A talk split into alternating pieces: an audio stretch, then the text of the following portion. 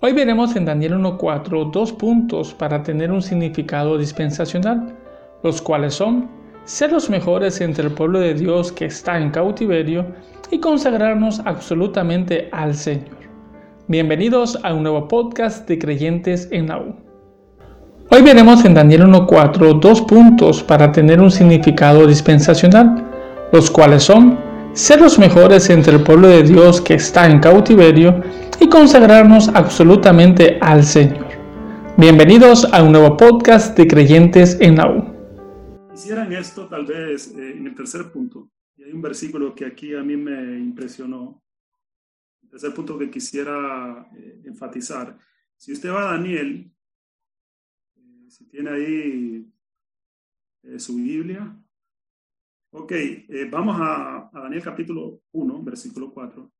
Y aquí dice, miren los muchachos que había llamado Nabucodonosor, el rey de Babilonia, muchachos en quienes no hubiera defecto alguno, de buen parecer, mire, perspicaces en toda sabiduría, dotados de entendimiento, habilidad para discernir, y aptos para estar de servicio en el palacio del rey.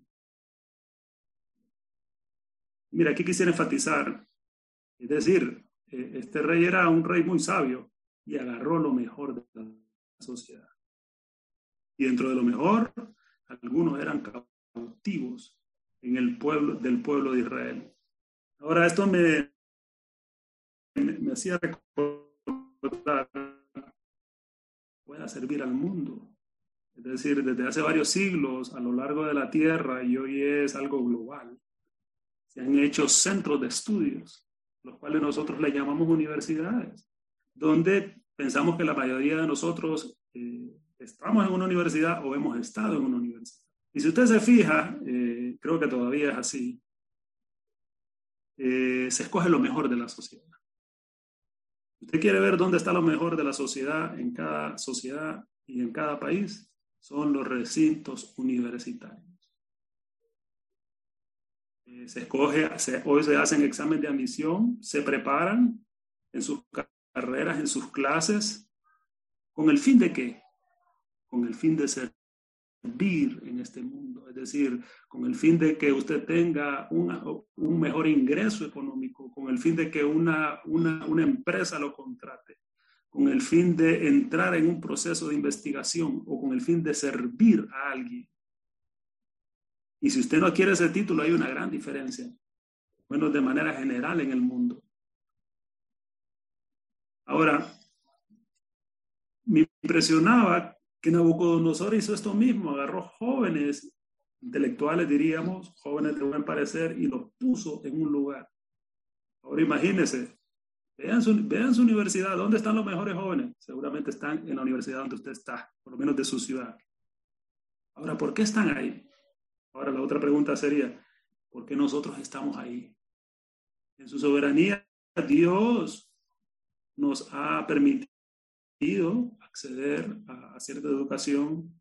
Y ahora mira lo que dice, y aptos para estar al servicio del palacio del rey. Finalmente, toda esa educación en el mundo hoy en día es para servir al príncipe de este mundo.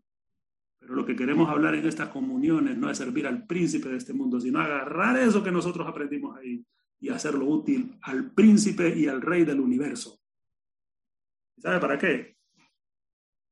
para atar y echar fuera al príncipe de este mundo.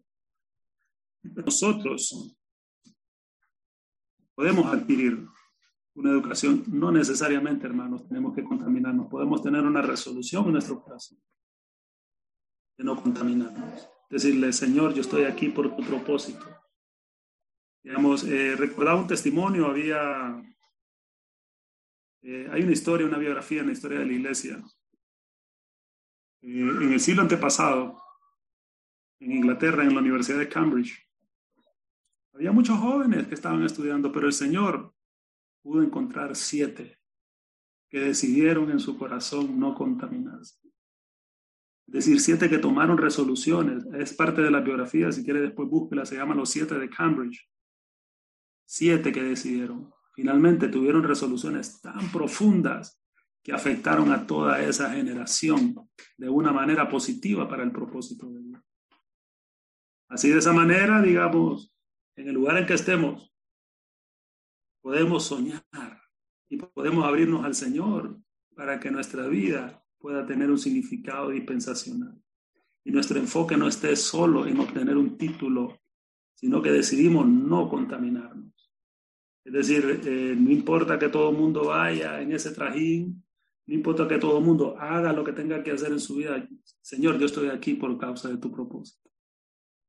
Estoy aquí por causa de tu anhelo. Ahora, para concluir, hermanos, eh,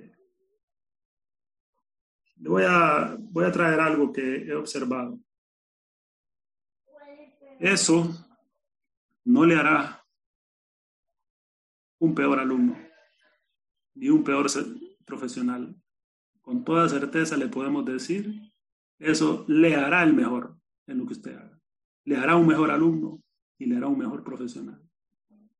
Y eso lo podemos ver aquí en Daniel y, tal vez para concluir, voy a leer unos versículos, dice 1 y 19. El rey habló con ellos, es decir, ya parece que era la graduación o la presentación de tesis o tal vez el anteproyecto. Entonces ya había que presentarse delante del rey el rey habló con ellos. Y mire, con estos cuatro, mire qué precioso es. Y de entre todos ellos no se halló ninguno como Daniel, Ananías, Misael y Azarías. Así pues, permanecieron en presencia del rey.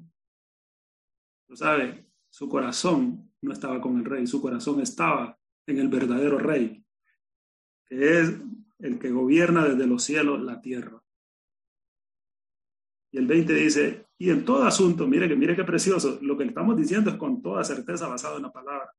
Y en todo asunto de sabiduría y entendimiento que el rey los consultó, los halló diez veces mejores, mire, diez veces mejores que todos los magos y encantadores que habían en todo su dominio. Mire qué precioso. Y continuó Daniel hasta el primer año del rey de Ciro. Es decir, prácticamente Daniel pasó por tres imperios. ¿Y usted sabe por qué Daniel estaba en los tres imperios? Por un, por un lado, era la mano soberana de Dios, pero por otro lado, era debido a que pienso que lo que Daniel hacía, él era muy bueno en lo que hacía, pero su corazón estaba viendo hacia Jerusalén y así hacia lo eterno. Y él no solo fue hallado más sabio en el entendimiento secular, sino que él vio algo que nunca nadie más había visto, es decir, se convirtió en un hombre que tenía una visión, que pudo ver era lo que estaba sucediendo exactamente en ese momento y qué sucedería al final de los siglos hasta el día de hoy. Aún lo que nosotros no hemos visto. Hoy nos damos cuenta que debemos ser útiles al príncipe y al rey del universo para atar y echar fuera al príncipe de este mundo. Para esto debemos consagrarnos totalmente al Señor y no contaminarnos. Que hoy nuestra vida tenga un significado dispensacional. Nos esperamos en nuestro próximo podcast.